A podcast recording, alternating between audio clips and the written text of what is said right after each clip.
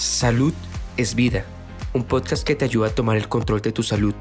Entrega especial de Reduce el Riesgo Cardiovascular, una iniciativa de BeHealth. Saludos amigos de BeHealth, Lili García nuevamente con ustedes. En esta semana mayor eh, se habla mucho acerca de la espiritualidad, de conectarnos con ella, de reflexionar. Y estando en BeHealth, en un portal de salud, tenemos que tocar la relación que hay entre la espiritualidad y la salud, que es algo que cada día se estudia más, se comprueba más, la relación directa y positiva que hay entre una y otra.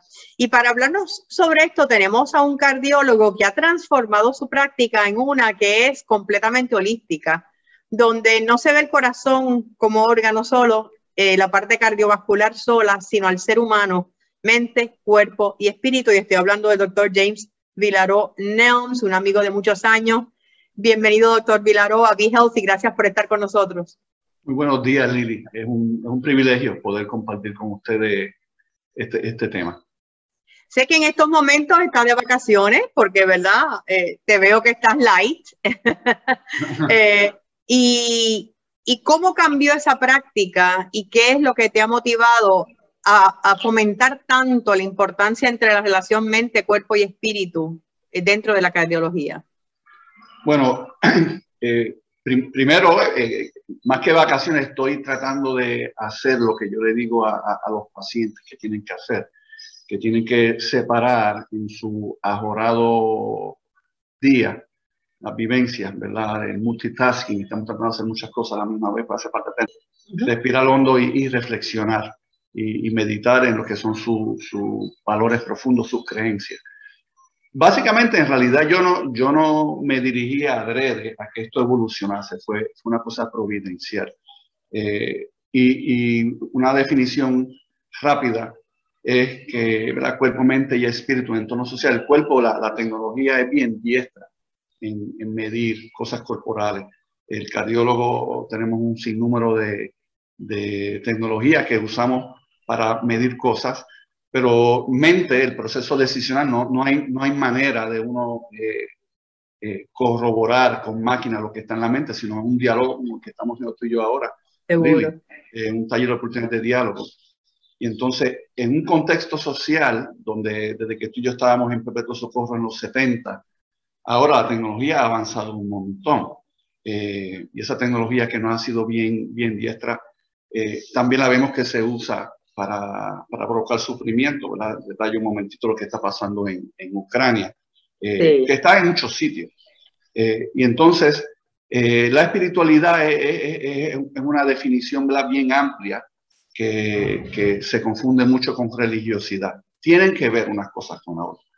Pero, pero espiritualidad, por lo menos la definición que, que, más me gusta compartir es la que la doctora Cristina Pulsansky eh, no comparte ¿verdad? en sus en su, eh, seminarios en George Washington Institute of Spirituality and Health en Harvard, donde, donde van alta eh, jerarquía, tiene que estar conectado eh, con los eventos que acontecen, con el tiempo, el, presente, pero también el pasado y el futuro, con las otras personas, con la naturaleza, la luna, las estrellas, el mar, el viento, la montaña eh, a lo que ellos llaman sagrado puede.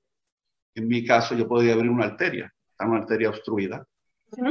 Puedo enseñarte la foto, la arteria bien tapada, y ahora después de una angioplastía y un stent puedo demostrar que está totalmente limpia. Así que quedó la arteria curada. Entonces se presenta ese paciente al seguimiento y me hace preguntas, muchas preguntas, pero una vez si se puede morir. Pues la contestación obligada a eso es que sí, que se puede morir. Claro. Eh, yo le puedo dejar saber que con la ciencia, los medicamentos que le vamos a dar, los antiplaquetarios, pastillas para reducir la presión, para evitar vasoespasmo, para bajar el colesterol, para mejorar la presión, mejorar la diabetes, eh, debe tener menos riesgo de que tenga un evento adverso. Pero, me pregunta, ¿pero me puedo enfermar de nuevo? Y dice, bueno, se puede enfermar no tan solo del corazón, sino de cualquier otra condición, te puedes accidentar. Así que quedó la persona, la arteria curada, pero la persona puede que no haya querido, quedado sanada, todavía tiene ciertos dilemas dilema. Así que curación y sanación son dos cosas diferentes. Y entonces en ese proceso, donde pacientes llegaban a mi oficina después de angioplastías exitosas, Lili a veces me decía, mira, me duele de nuevo el pecho igualito que antes. Y entonces, ah, bueno, pues debe ser que quizá eso se, se, se, tapó. Acuérdate que hay ahora Wikipedia y Google Doctor. Y todo el mundo es médico ahora. Y, eh, entonces entraban ahí, entonces me hacen preguntas, eh, yo, yo, me siento igual que antes, me duele, me tapé, bueno, pero llevaba al laboratorio de cateterismo, le abrí, eh, miraba las arterias y estaban la arteria abierta. Entonces eso es un, un dilema, un conundrum ese doctor, entonces ¿a qué se debe? Eh, así que, que, la espiritualidad es esa capacidad de, de uno detenerse y oír al paciente, tomar por válido, sí sé que te estás sintiendo mal, que tienes ese dolor. Seguro. Acepto eso, pero tienes que aceptar que la arteria no, no está tapada y se o sea que hay, hay, otras razones que son emocionales posiblemente, estresores en la vida, falta de paz y de balance que llevan a las personas a, a tener esos dolores o a tener la percepción de que tienen el pecho apretado. Co correcto. Eh, eh, son, yo, yo, le llamo el lado oscuro, que un acrónimo es A, B, C, D y E. A, angustia, ansiedades, amarguras. No retratan en los sonogramas del corazón no. Eh, después viene la B, belicosidades, beligerencia. Y después viene Mr. Levy, que en paz descanse, nos da una C en historia, porque no eh, reconocemos los contratiempos, las contrariedades que tenemos. Y entonces uno va allá a la D, queda desencantado y desencanta a las personas. Desesperado y desespera a las personas que están alrededor de uno. Desilusionado y desilusiona. Y entonces está la E, que ¿verdad? es de empty space, un espacio vacío, entonces lo, lo, llenamos a veces con el frenesí del mercadeo, con comida, bebida, eh, viajes comprar. que uno no puede pagar, viajes que uno puede comprar, eh, una actividad desmedida riesgosa, sea sexual o sea de droga. Y, claro. entonces, entonces, la espiritualidad es la que, unos términos espirituales, ve, en, en el verdadero lo siento, en la piedad en la compasión, en la bondad, en la ternura, en la misericordia, uno poder sentarse y tener la paciencia eh, de escuchar al paciente eh, que, que, ventile ese lado oscuro. Y entonces el que va a interaccionar aquí tiene, tiene que tener él sus propios valores personales, donde uno, porque uno también tiene sus lados oscuros, ¿verdad? Uno tiene sus ansiedades, sus belicosidades. Seguro. Entonces uno se, se, valida y es reverente a esa expresión que hace el paciente, la persona que está hablando con uno, y entonces uno trata de llevarlo a la luz. Eh, uno, tener, uno tiene que tener, la, ahora voy de la F a la A, uno tiene que tener fe, eh, una, una, fe, una visión de que eh, por las experiencias previas que puede que tú, yo hayamos estado en eso antes, ¿no? yo, yo he estado colmado de ese lado oscuro, y entonces subo la E a la esperanza, es un término también espiritual, a la esperanza, la esperanza. De, que, de que mañana puede ser mejor, pero va, va a necesitar la D, un diálogo donde yo pueda sincerarme con el paciente y el paciente sincerarse conmigo porque puede que en el diálogo uno descubra que el paciente tiene un, un proceso de pensar, mente, la cuerpo-mente espíritu, hablamos ahorita, donde en su proceso de, de pensar, pues tiene unas construcciones que eh, son quizás exageradas, eh, tan eh, embotelladas con rencor y remordimiento. Y entonces está eh, de la, de la, del diálogo, uno sube la C a, a ese, ese, cariño, ¿verdad? A, del Cristo, ¿verdad? El, el, Cristo, el Mesías, cada uno tiene su, su, su, manera de tener una comunicación con ese, ese Cristo que te lleva a la B, a, a bondad, que es el amor agape, el amor compartido. Y entonces eh, era interesante en mi práctica ver pacientes que yo le hacía un cateterismo, tendrían arterias tan tapadas que no se pueden operar, que los instrumentos de angioplastia tampoco se podían hacer, pero uno se envolvía en un diálogo con el paciente y se le iban los dolores. Okay. O se sentía que ahora podía funcionar. Llegaba a una resolución de conflicto, manejaba su, su, su lado oscuro y entonces eso es lo que uno le llama espiritualidad, a la capacidad de uno ser empático, uno poder ser altruista y uno poder tener una, eh, se llama CPR, como, como Cardiopulmonary Resuscitation. Sí, como el CPR, como, exacto, revivir a alguien cuando está...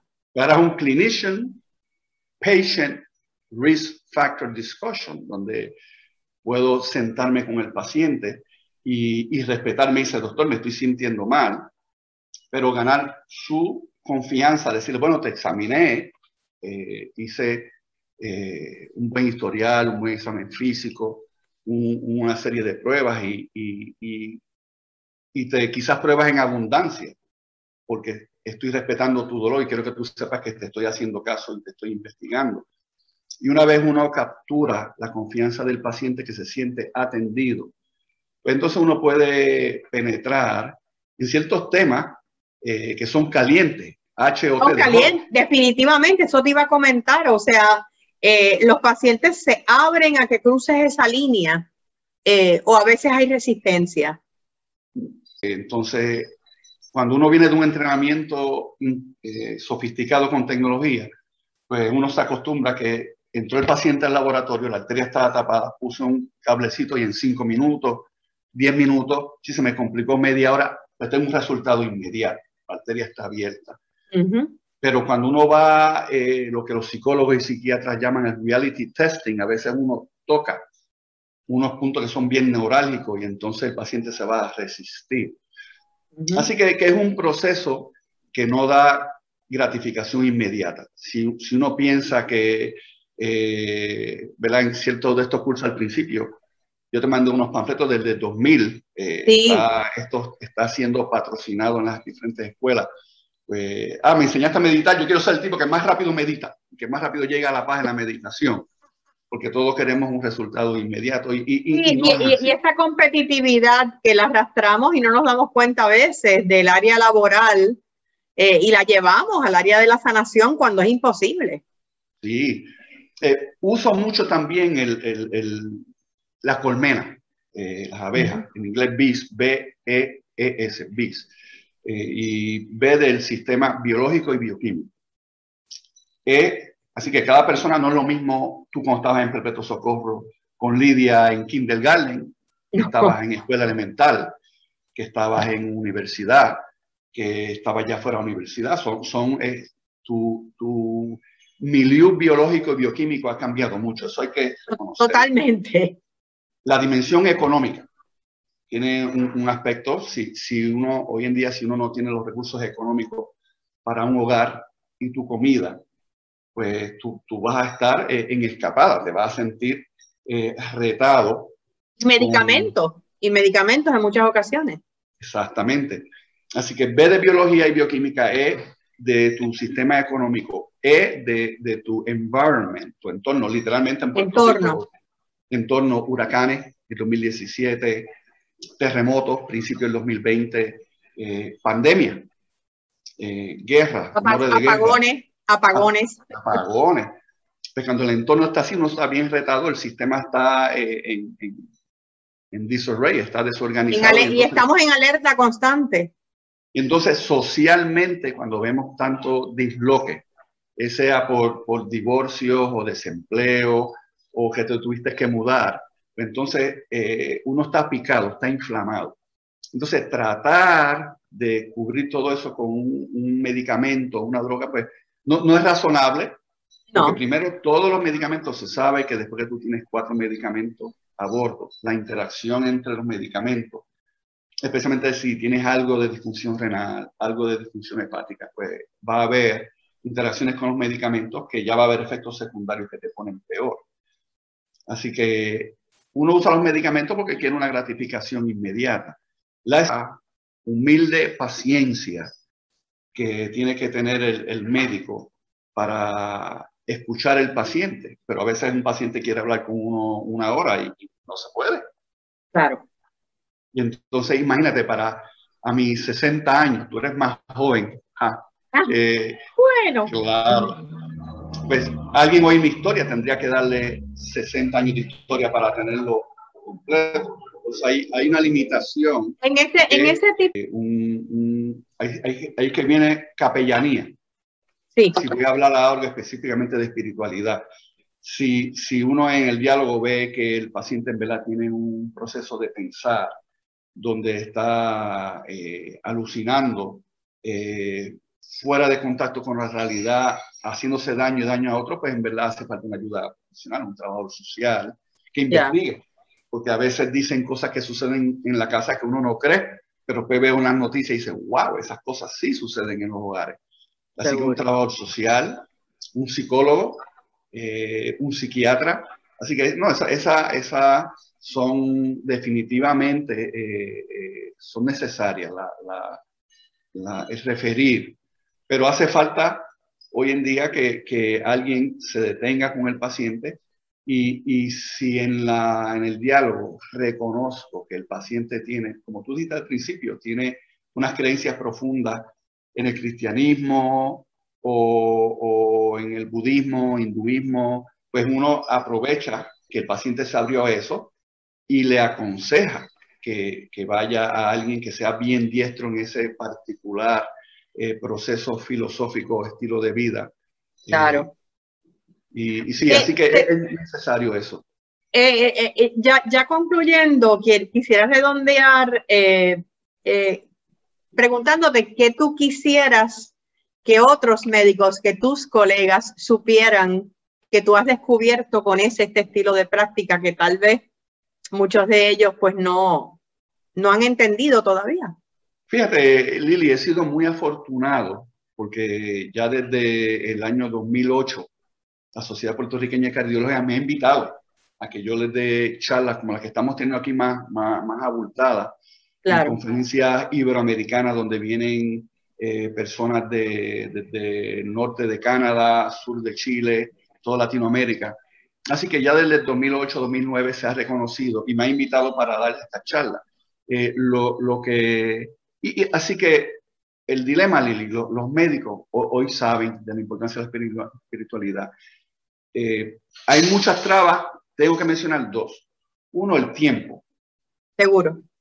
Porque estoy tanto tiempo reconociendo si la altera está tapada o no, con los estrés T, con los ECOs, con los EKG, que entonces, y toca la explicación de eso, que entonces uno detenerse Así que ahí fue que te dejé saber que mi, yo, no, yo no intenté que fuese de esa manera, eh, evolucionó, acepté un llamado, es una vocación. Así que está el factor tiempo y dos, el factor de litigio.